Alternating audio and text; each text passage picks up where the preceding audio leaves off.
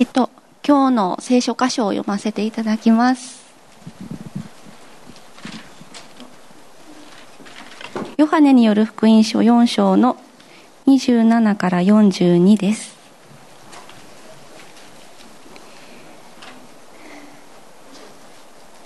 ちょうどその時、弟子たちが帰ってきて、イエスが女の人と話しておられるのに驚いた。しかし、何かご用ですか？とか、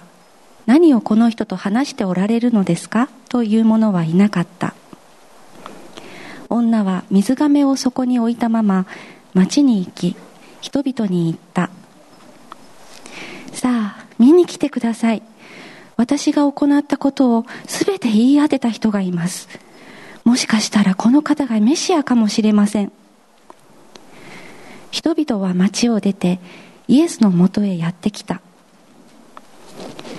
その間に弟子たちが「ラビ食事をどうぞ」と勧めるとイエスは「私にはあなた方の知らない食べ物がある」と言われた。弟子たちは誰かが食べ物を持ってきたのだろうかと互いに言った。イエスは言われた。私の食べ物とは私をお使わしになった方の御心を行いその技を成し遂げることである。あなた方は借り入れまでまだ4ヶ月もあると言っているではないか。私は言っておく。目を上げて畑を見るがよい。色づいて借り入れを待っている。すでに借り入れる人は報酬を受け永遠の命に至る実を集めている。こうして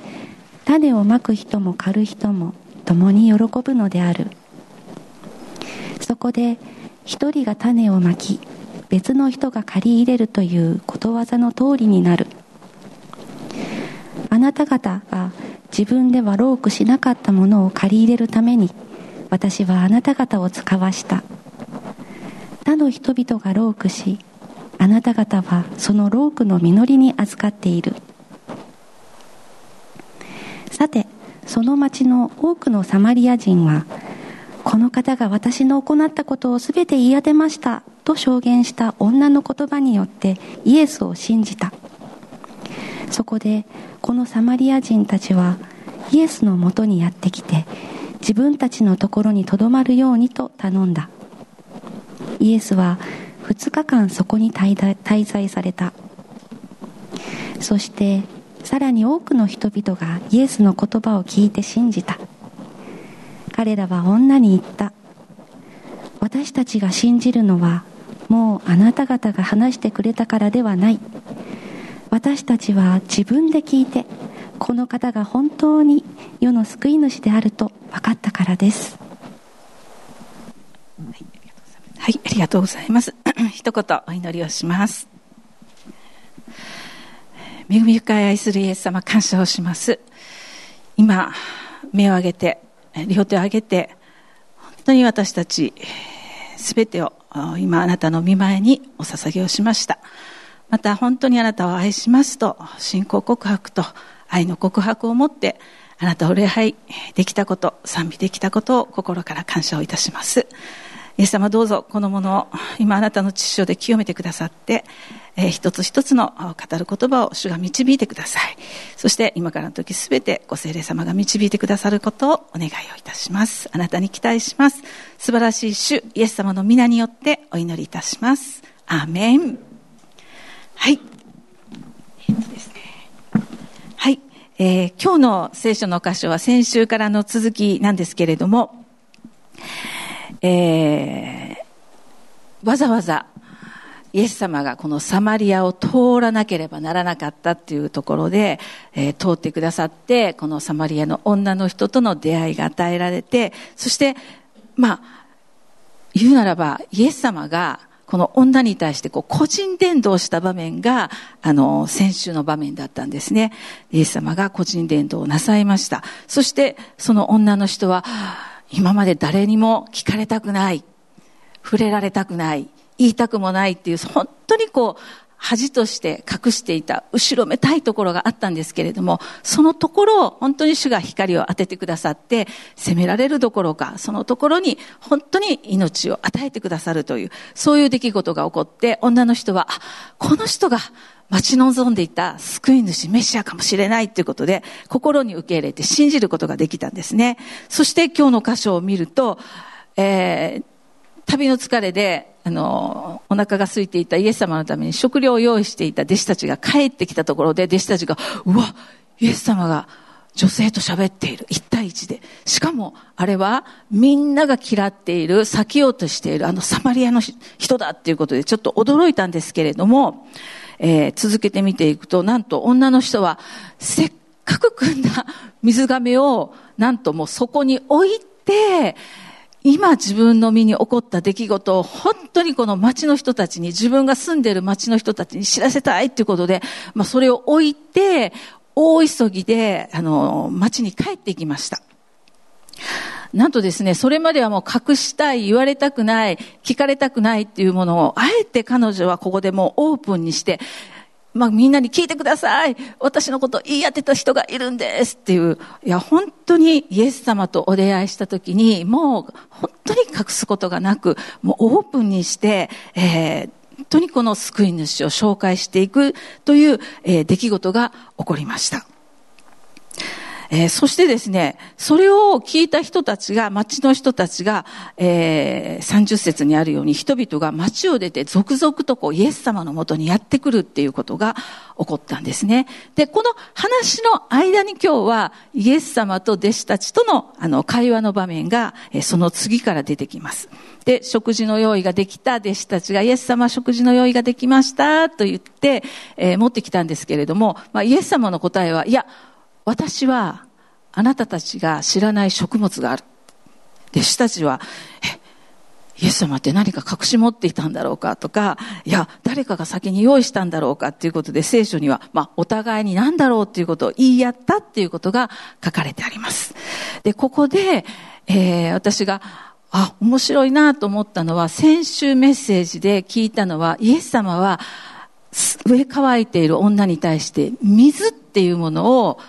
あの、まあ、提供したというか、水のことを語られました。で、今日、イエス様は弟子たちに食物っていうか、食べ物っていうものを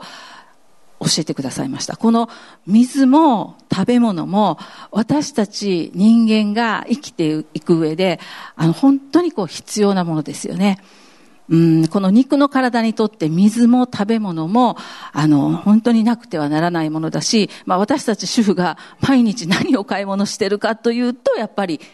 この食料、食べ物を毎日、えお買い物しているわけです。だから本当にこの二つは人間がこう活力を得ていく、力を得ていくし、え成長していくし、命を維持していくために水と食物はなくてはならないものなんですね。でもイエス様はいつもここで私たち人間が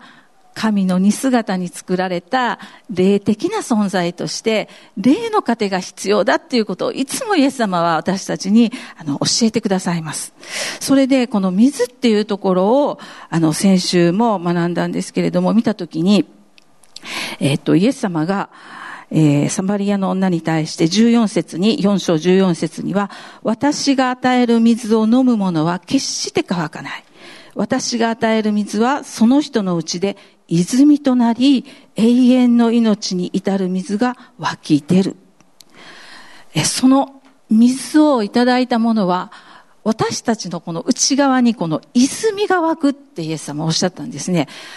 こう、溜まった池ではなくって、絶えず、絶えずこう、じわじわとこう、湧き上がる泉が内側に与えられる。で、えっと、皆さんがよく本当にあの、ご存知である、えっと、ヨハネの7章のところにも同じようにイエス様が7章の37節の鍵括弧のところからは、これはあの有名な言葉なので、えっと、ご存知だと思うんですけれども、えー、乾いている人は誰でも私のところに来て飲みなさい。私を信じる者は聖書に書いてある通り、その人のうちから生きた水が川となって流れ出るようになる。ここでもやはりイエス様はこの水に関することをおっしゃってくださいました。しかもですね、それが今度は泉ではなくって、川のように流れるってイエス様おっしゃったんですね。で、はたと私は、いや、自分自身の内から、あの、水とか川っていうのは、あの、精霊を表すんですけれども、いや、自分の内からこの川のように溢れ出る経験って今までしたかなっていうことをちょっといろいろ思い返してみたんですね。あれでもないな。これでもないなっていう感じで、ちょっとわからなくなって、主人にね、もう本当に感謝ですね。いつもそばにね、あの、牧師である主人がいるっていうのは感謝なんですけれども、あの、主人がいたので、具体的にね、この腹から内から川となって水が流れるって具体的にどういうことなのっていうことを聞いてみました。で、その答えがですね、主人がね、この本当に私たちのうちから川となってこう流れ出る、精霊が流れる状態っていうのは言葉が溢れることだよとあの教えてくれたんです。言葉が溢れること。初め聞いた時はね、あのよくわかりませんでした。あの、精霊というと、私たちすぐね、あの、御霊の実、愛、喜び、平安、寛容、親切ってこう思い出すので、この御霊の実が内側から溢れて、いや、行動となるのかなとか思ってたんですけれども、主人が言ったのは言葉が溢れてくる。これが、川となることだっていうことを教えてくれました。で、その時に、あの、思い巡らしていた時にですね、あ、そうかって分かったことがありました。それは先週のメッセージで、あの、ゆっちがね、蜂に刺された証をしてくれました。刺された時に、もうすぐ病院に行って手当てをしてもらって家に帰ってきたけれども、やっぱり手は痺れて痛い。お箸を持つこともできない。もちろん家事もできない。そしてこの日はもう大切に性別してメッセージの準備をする日って決めてたのにもう本当にこんなことになって、確かにこう痛みっていうのは私たちずっとそこにね、痛みのところにこう集中していくので、なかなかこう本当にこう静まるっていうことはできにくいと思います。けれども、あの、その後にゆっちの証の中にあったのは、けれども、あの、それを上回って、本当に主が良いお方であって、いつも私を本当に恵みを与えてくださった愛の神様だっていうことに、あの、感謝が湧いてきたっていうことを証しして、その続きで、えー、その時の私は、その自分のね、なんでこんなことになったんやっていうその感情よりも肉よりも霊の方が上回っていて、その柔和な霊の方が上回っていて、本当に主は良いお方だっていう思いと言葉が口から出たことに、私はびっくりしましたという証を思い出したんです。あ、そうか。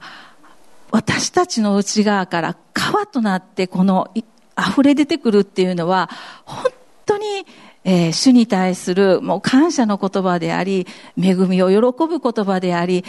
今日も賛美したように、本当にイエス様、あなたは私の盾です。希望です。揺るがないものですという、本当にこの言葉が溢れ出てくるっていう状態が、あ、本当にこの私たちが命を水を飲んだ時に腹から出てくるもんなんだなっていうことを教えられて、私はもうそのことでむちゃくちゃこの一週間、あの、恵みをいただきました。本当に感謝でした。ね、で、そればかりでなく、本当にこの刺されたのがね、子供でもなく、おばあちゃんでもなく、よかったっていう感謝。あ、本当に次々と良い言葉、あ溢れてくるんだなっていうことを、あの、教えられて、すっごくそのことで、あの、恵まれました。これが一つイエス様が教えてくださった私たちが本当に飲むべき命の水なんですね。で、今日もう一つイエス様が弟子たちに語られたのは食物のことです。えー、もう皆さんずっと聞いてこられたので、あの、本当にご存知のように、私たちが生きるのは、えー、本当にパンだけで生きるのではない、神の口から出る一つ一つの言葉によって生きるという、この本当にどれだけこの神の御言葉、聖書の言葉が大事であるかっていうのはもうよーくわかっています。で、今日、イエス様が食物とされたのは、えー、書かれているように、私の食べ物は、私をお使わしになった方の御心を行い、その技を成し遂げることである。イエス様ご自身の食物は、うん、御心を行い、それを成し遂げることである。と書かれています。じゃあ神様の御心が何であるかっていうのは、えっと、第一手モてのところに書かれているんですけれども、イエス様の御心というのは、第一手モての2章の4節には、神はすべての人が救われて真理を知るようになることを望んでおられます。神様の心は全ての人が救われること。そして真理を知るようになること。この真理っていうのは私たちを本当に縄目から解いて、え解放するものですから、救われて真理を知る、えそのことを神様願っておられるので、そのことを行っていく、その技を成し遂げることがイエス様にとっては食物。ということは本当にイエス様ご自身がこの救いの道を開くためにご自身の命を本当に神の子羊として命を十字架の上で捧げてくださって救いを完成してくださったっていうのは大きな本当に、え、イエス様ご自身の、ま、食物、御心を行うっていうことででした。で、まあ、この言葉を語られた直前ですね、もうサマリアの女の人とのやりとりの中で、あの、もうその女の人が、あの、真理を受け取って、えー、命の水を受け取って救われたので、まあ、もしかしたらイエス様のこう、霊的な状態っていうのは、ああ、よかったってこう、あの、ああ、満腹したっていうか、満足したっていう、あの、状態だったのかもしれません。で、そのことを語った後に、イエス様はこの、えっと、刈り取りのことをね、えっと、語られます。35節に、あなた方は借り入れまでまだ4ヶ月もあると言っているではないか。私は言っておく。目を上げて畑を見るがよい。色づいて借り入れを待っている。ということをイエス様が弟子たちに語られました。今日唯一イエス様が弟子たちに命令しておられるのが、この目を上げて畑を見なさいということを今日イエス様が唯一あの弟子たちにね、命じておられることです。なので私たち一人一人もあのイエス様の弟子として今日このあの命じておられることをね、受け取っていきたいと思うんですね。で、これを読んだ時に私たちは、いや、借り入れまではまだ4ヶ月ある。という考えと判断。でも、イエス様は、いや、違うよって、もう色づいて借り入れを待っているよ。この、あの、イエス様と私たち、まあ、神の国とこの世でこう生きている私たちのこう、ずれというか、時間差というか、あ随分神様の心と私たちの間には、いや、ずれがあるんだなっていうことを思いました。で、あの、主人もですね、えっと、お父さんが、えー、本当にもう癌の末期で、えー、九州に、あの、本当にお見舞いに行く時がありました。で、お父さんまだ救われていなかったので、本当にこの時にもうしっかりとお父さんが、えー、信仰告白ができるようにということで、まあ、お見舞いとともに、えー、そのことを兼ねて主人が、あの、九州にね、私たちも一緒に行きましたけれども、えー、お父さんを見舞うっていう時がありました。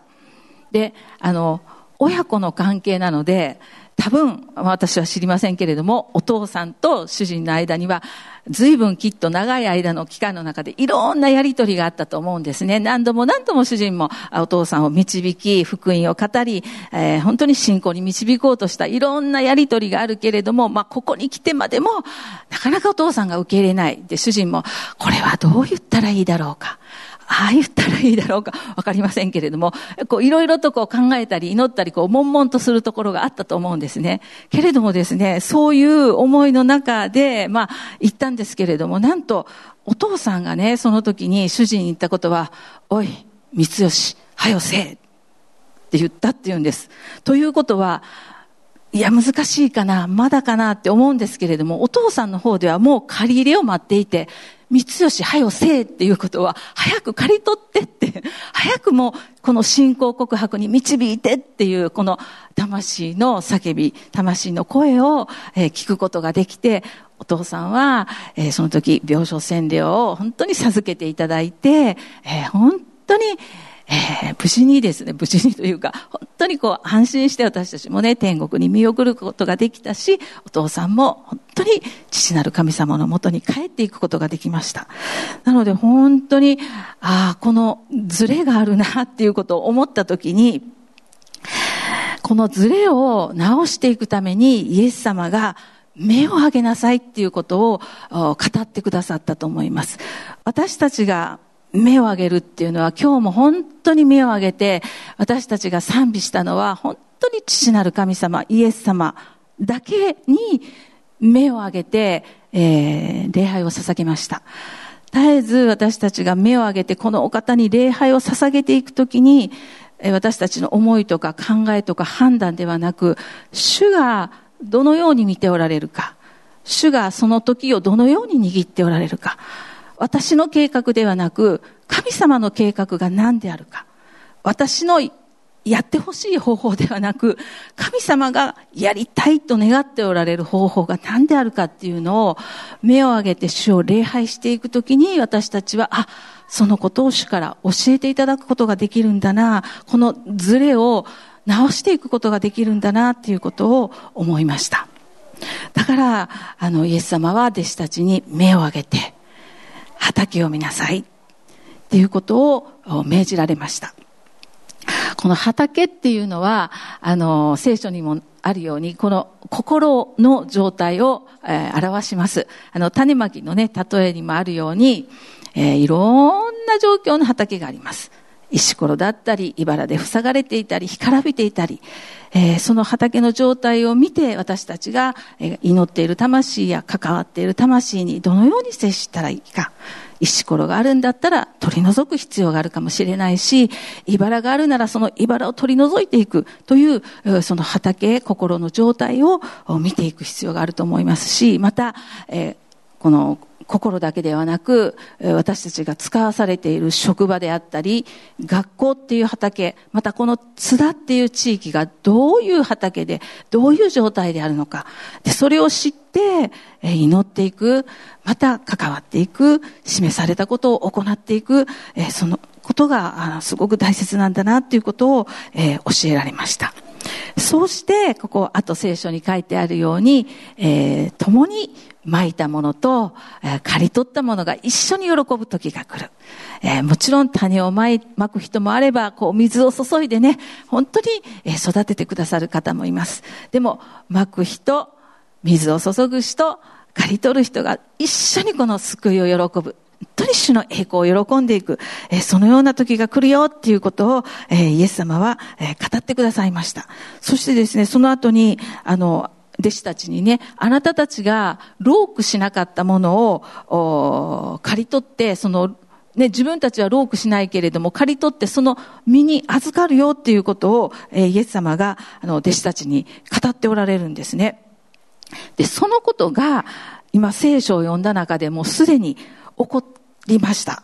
え確かにあの、サマリアの女の人も、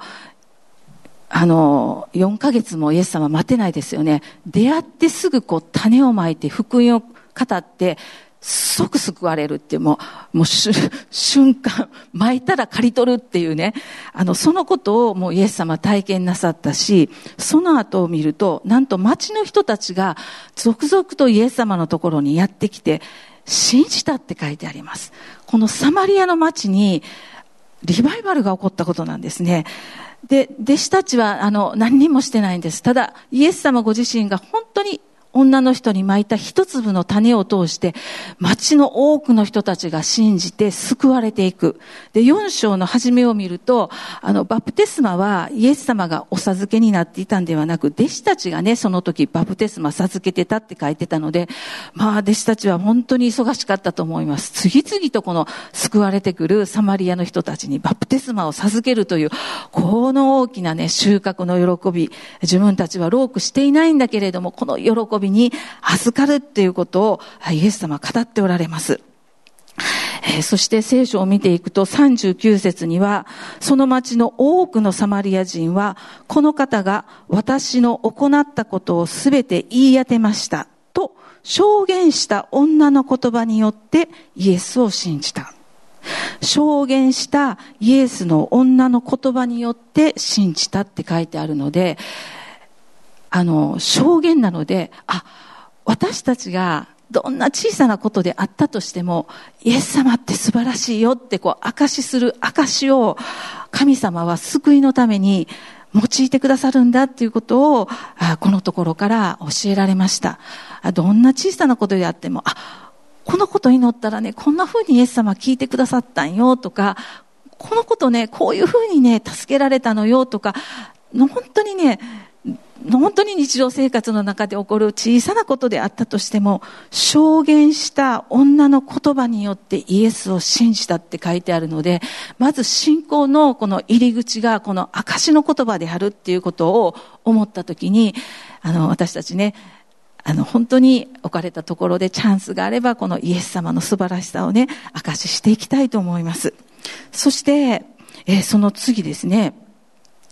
えー、このサマリアの人たちは、イエス様のもとに来て、自分たちのところに留まるようにと頼みました。そしてイエス様は2日間そこに滞在して、この2日間たっぷりですね、本当に神の国のこと、あまた聖書の話を本当にイエス様から聞いたことだと思います。で、41節そしてさらに多くの人々。すごいですね。多くの人たちが来たんだけれども、さらに多くの人たちがイエス様の言葉を聞いて信じました。そして42節に、彼らは女に、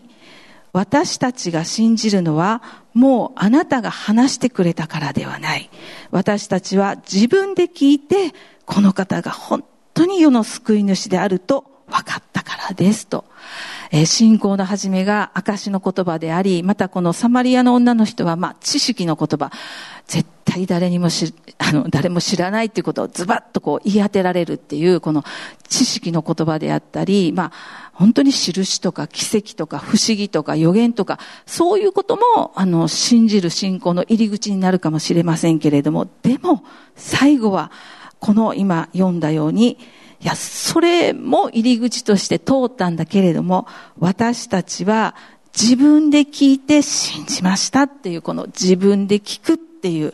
ああ、このことが本当に大切なんだなということを思いました。ですから、本当に、えこれは、あの、弓道中の方々だけではなく、私たち一人一人のこの信仰の成長のためにも、あの、誰かが言ってることとか、何かで聞いたことではなく、私たちが個人的に神様から聞いたことっていうのは本当に揺るがない確信となっていくので、自分で聞いて信じましたっていうこの信仰に、え立っていきたいと思います。え、イエス様はいつもあの、本当に、あの、ここを読むときに、あの、型を破ってくださるお方だな、っていうことを思いました。えこのサマリアの女っていうのは、通らなければならない。これが神様の御心でね、本当にここを通らなければならないとして、多くの人々があの、サマリアっていう人たちを差別し、その存在を嫌い、偏見を持っていた、えそういうところなんですけれども、あえてイエス様はそこを通って、その本当に人が作ってしまった偏見とか差別っていう垣根を越えてくださって、そこにこう本当に入っていってくださいました。で、しかもです、2日間もそこに滞在してくださいました。あの、私前にね、あの、宮清めのところメッセージさせていただきましたけれども、あの、神殿でイエス様が もう大暴れして、本当にこの宮を清めたっていう、あの出来事の中で、当時のきっと宗教指導者の人たちは、イエス様に対してものすごくこう、あの、マークしてたっていうか、あの、危険人物っていう感じで、もうすごくこう、あの、睨みをつけてたと思うんですね。で、ここに来てなお、イエス様がそのユダヤ人たちが嫌っていたっていうその町にあえて入り込んでいかれ、また2日間も滞在されるっていうことは、ますますこのユダヤ人たちから非難される、攻撃の対象になるっていうことを、まあ、イエス様重々分かっておられましたけれども、その攻撃される、迫害されるっていう恐れを乗り越えて、本当に父なる神様の心を行っていきたいんだ。本当に父がこの人たちを愛しているように私も本当に愛して福音を伝えていきたいんだっていうその心を持ってあえてその壁を本当に乗り越えてくださいました。使徒行伝のあの一章の八節のところには精霊が私たちのうちに下るときに私たちはエルサレム、ユダヤ、サマリア、そして地の果てまでも主の証人となると書かれてあります。エルサレム、ユダヤ、サマリア、地の果てまで。このサマリアっていうのは、違法人、違法人である私たちのことです。この本当にユダヤ人の救いだけではなく、私たち違法人も本当に救われるべき大切な魂として、イエス様愛してくださって、その、まず、あの、一号としてこのサマリアの女のために、あえてイエス様はそこを通ってくださって、そしてですね、すごいですよね。あの、イエス様とサマリアの女の人が出会って2日間滞在してて、 one、two、three のこの3日間のステップでこの街にリバイバルが起こるっていう、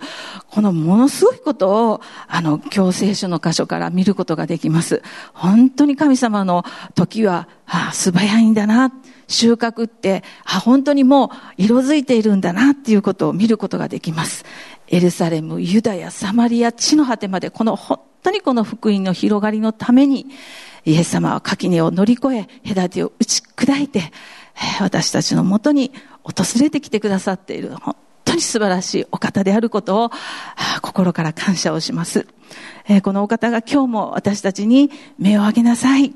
畑を見なさい。で特に本当にいつも私たちがこの目を上げて、え主を礼拝していくときに大きくずれているところ、また微妙にずれているところも主が本当に、え調節してくださって、私たちが本当に主の心と父なる神様の心と一つになって、本当にこの地でイエス様が御心を一つ一つ行って従っていかれたように、私たちも一足一足、このイエス様に従う歩みを綴っていきたいと、本当に願います。はい。では、お祈りをいたします。恵み深いイエス様、今日も御言葉を通して、えー、父なる神様、あなたの心を教えていただき、本当に感謝をします。またイエス様が本当にお父さんの心を行うために死に至るまで十字架の死に至るまで従順されたことこの十字架を通して私たちに救いが与えられ解放が与えられまた自由が与えられていることイエス様本当に心からありがとうございます。ただイエス様あなただけを礼拝します。イエス様あなただけを本当に賛美します。今週一週間もまた今週だけではなく本当に一生涯、高く、高く目を上げてあなたを礼拝していきます。どうぞ私たちの本当に間違っているところ、本当に神様の心とは本当にずれてしまったところを主を正してください。主を正しくしてください。そして絶えずまっすぐ、主よ、あなたを愛し、礼拝するものとして私たちを作り変えてくださるようにお願いいたします。素晴らしいイエス様本当に感謝をします。感謝して主イエス様のお名前によってお祈りいたします。アメン。